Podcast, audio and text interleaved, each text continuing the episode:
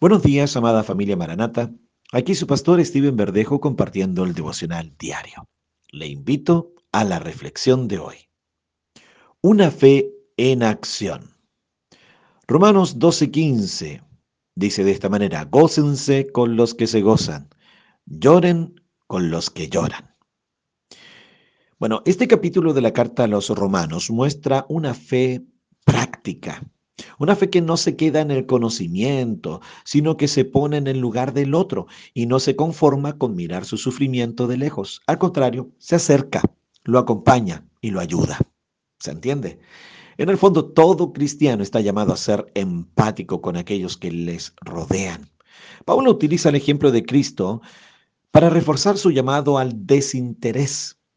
Al igual que el Señor Jesucristo dejó su gloria para socorrernos, nosotros debemos estar dispuestos a mirar más allá de nuestro propio interés para el bien de los demás.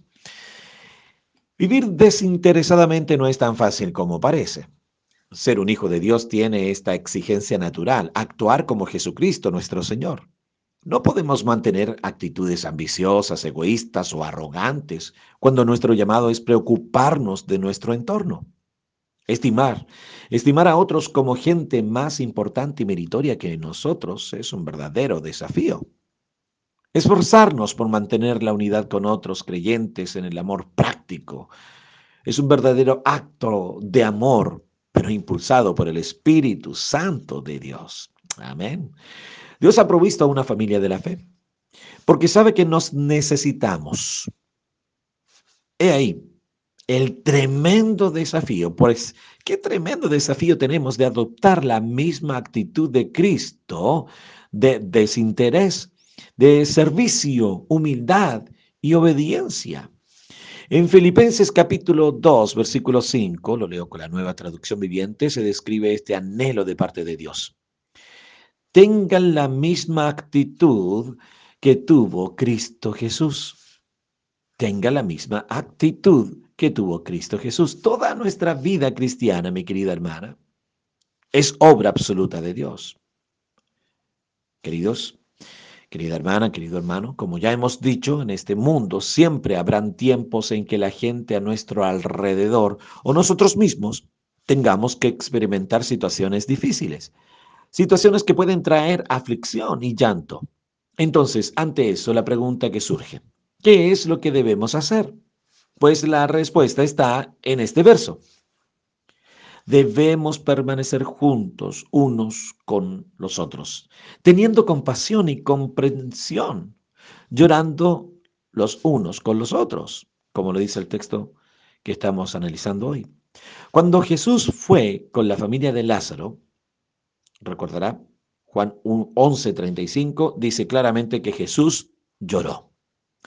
Como en Primera de Corintios capítulo 12, versículo 25 y 26, también lo voy a leer con la nueva traducción viviente, dice, esto hace que haya armonía entre los miembros a fin de que los miembros se preocupen los unos por los otros. Repito, que los miembros de esta familia se preocupen los unos por los otros.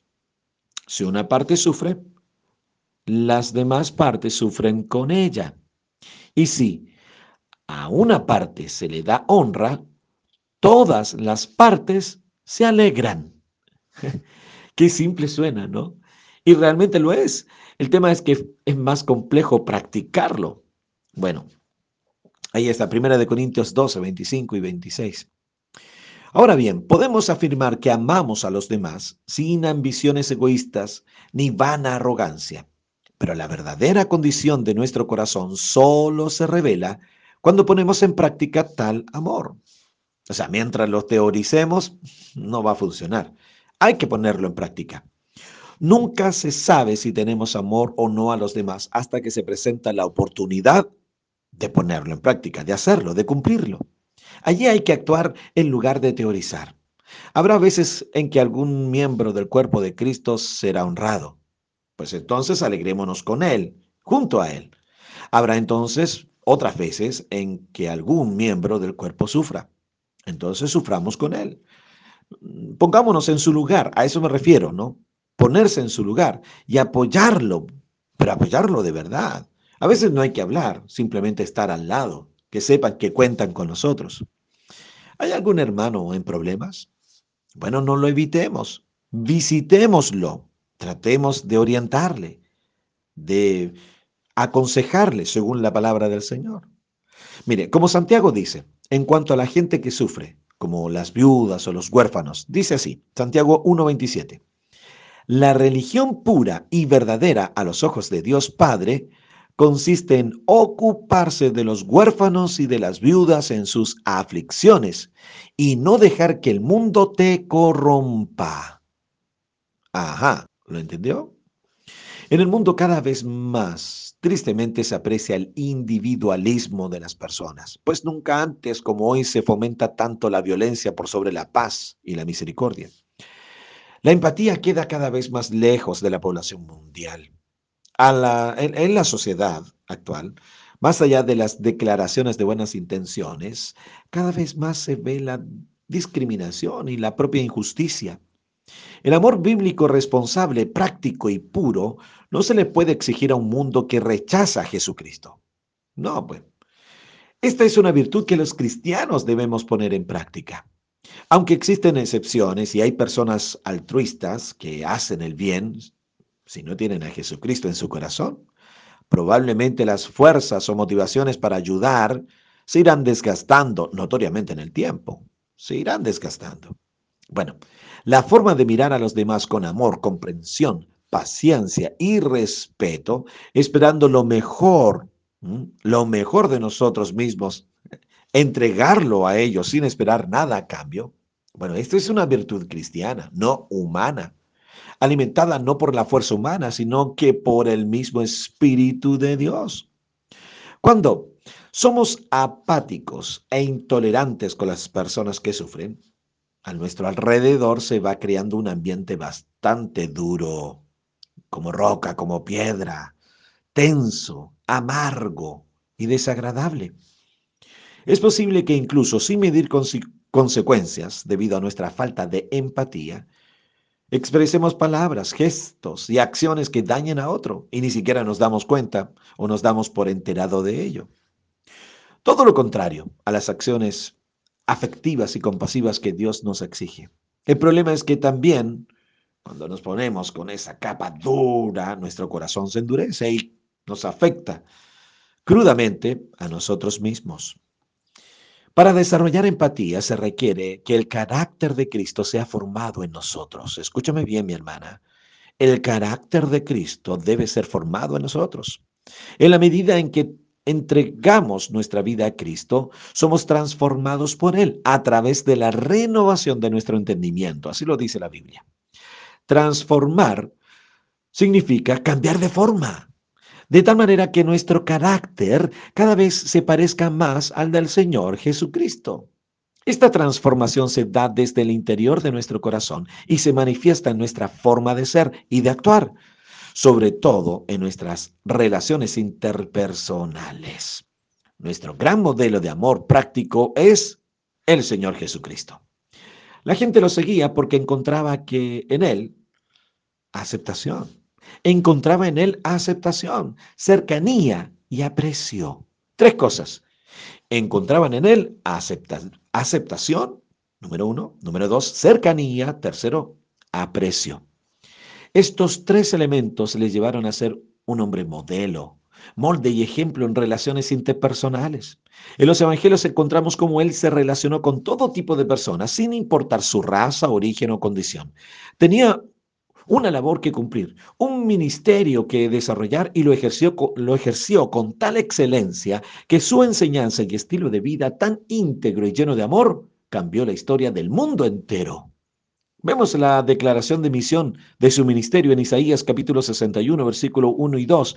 Y luego el mismo pasaje se cita ahora ya en el libro de Lucas, ¿no? En el Evangelio de Lucas, capítulo 4, 18 al 19. Esto dice, el Espíritu del Señor soberano está sobre mí, porque el Señor me ha ungido para llevar buenas nuevas a los pobres me ha enviado para consolar a los de corazón quebrantado y a proclamar que los cautivos serán librados y que los prisioneros serán puestos en libertad. Él me ha enviado para anunciar a los que se lamentan que ha llegado el tiempo del favor del Señor. Eso es Isaías 61, 1 y 2. Lea también Lucas 4, 18 y 19. Recordemos que no, esto lo vamos a plantear bien, recordemos cómo no permitió, el Señor Jesús no permitió que su ministerio se viera afectado o entrampado por las posturas religiosas de la época. Jesús rompió esquemas y no permitió que las tradiciones lo limitaran. En una ocasión abordó a una mujer samaritana. Recordará a los samaritanos y eran rechazados por los judíos y viceversa. Hablar con una samaritana era degradante para un judío, pero Jesús lo hizo. En otra ocasión se detuvo a hablar con un publicano, bueno, llamado Leví o Mateo. Lo hizo parte de sus discípulos. La profesión del publicano, de publicano, era aborrecida por los judíos, pues eran cobradores de impuestos en nombre del imperio romano y continuamente abusaban y además estafaban a la gente.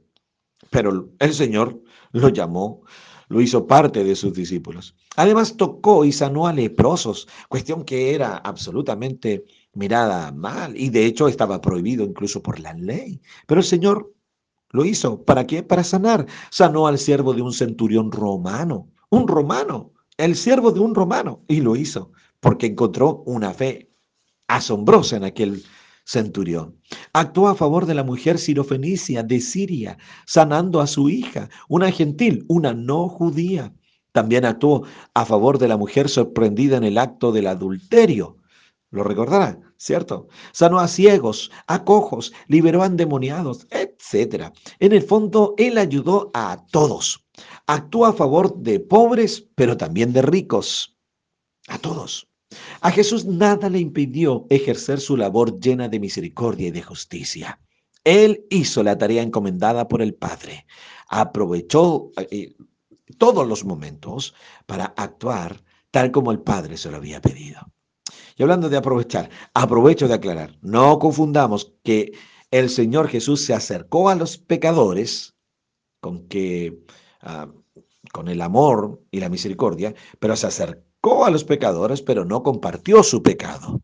No, no, no, no. No compartió su pecado. Ah, ok. Recuerde a la mujer adúltera, le dijo, ni yo te condeno, vete y desde ahora no peques más. Juan 8:11. Ok. Finalmente, mi amado hermano, mi amada hermana, la Biblia tiene muchos ejemplos que nos muestran que Jesús vino a manifestar, a manifestar el amor de Dios a todo tipo de personas. Y es precisamente conocer y experimentar su amor lo que nos capacita para que usted y yo amemos y empaticemos con las personas con quien compartimos. Le invito a vivir y actuar como nuestro gran modelo de vida, nuestro Señor Jesucristo. Hablemos con Dios. Señor, gracias por dejarnos ejemplo en todo. Ayúdame para sentir, pensar y actuar tal como lo hizo Jesús. Necesito tu dirección para ello. Tu Santo Espíritu nos dé la fuerza y motivación para hacerlo. En el nombre de Jesús. Amén y amén.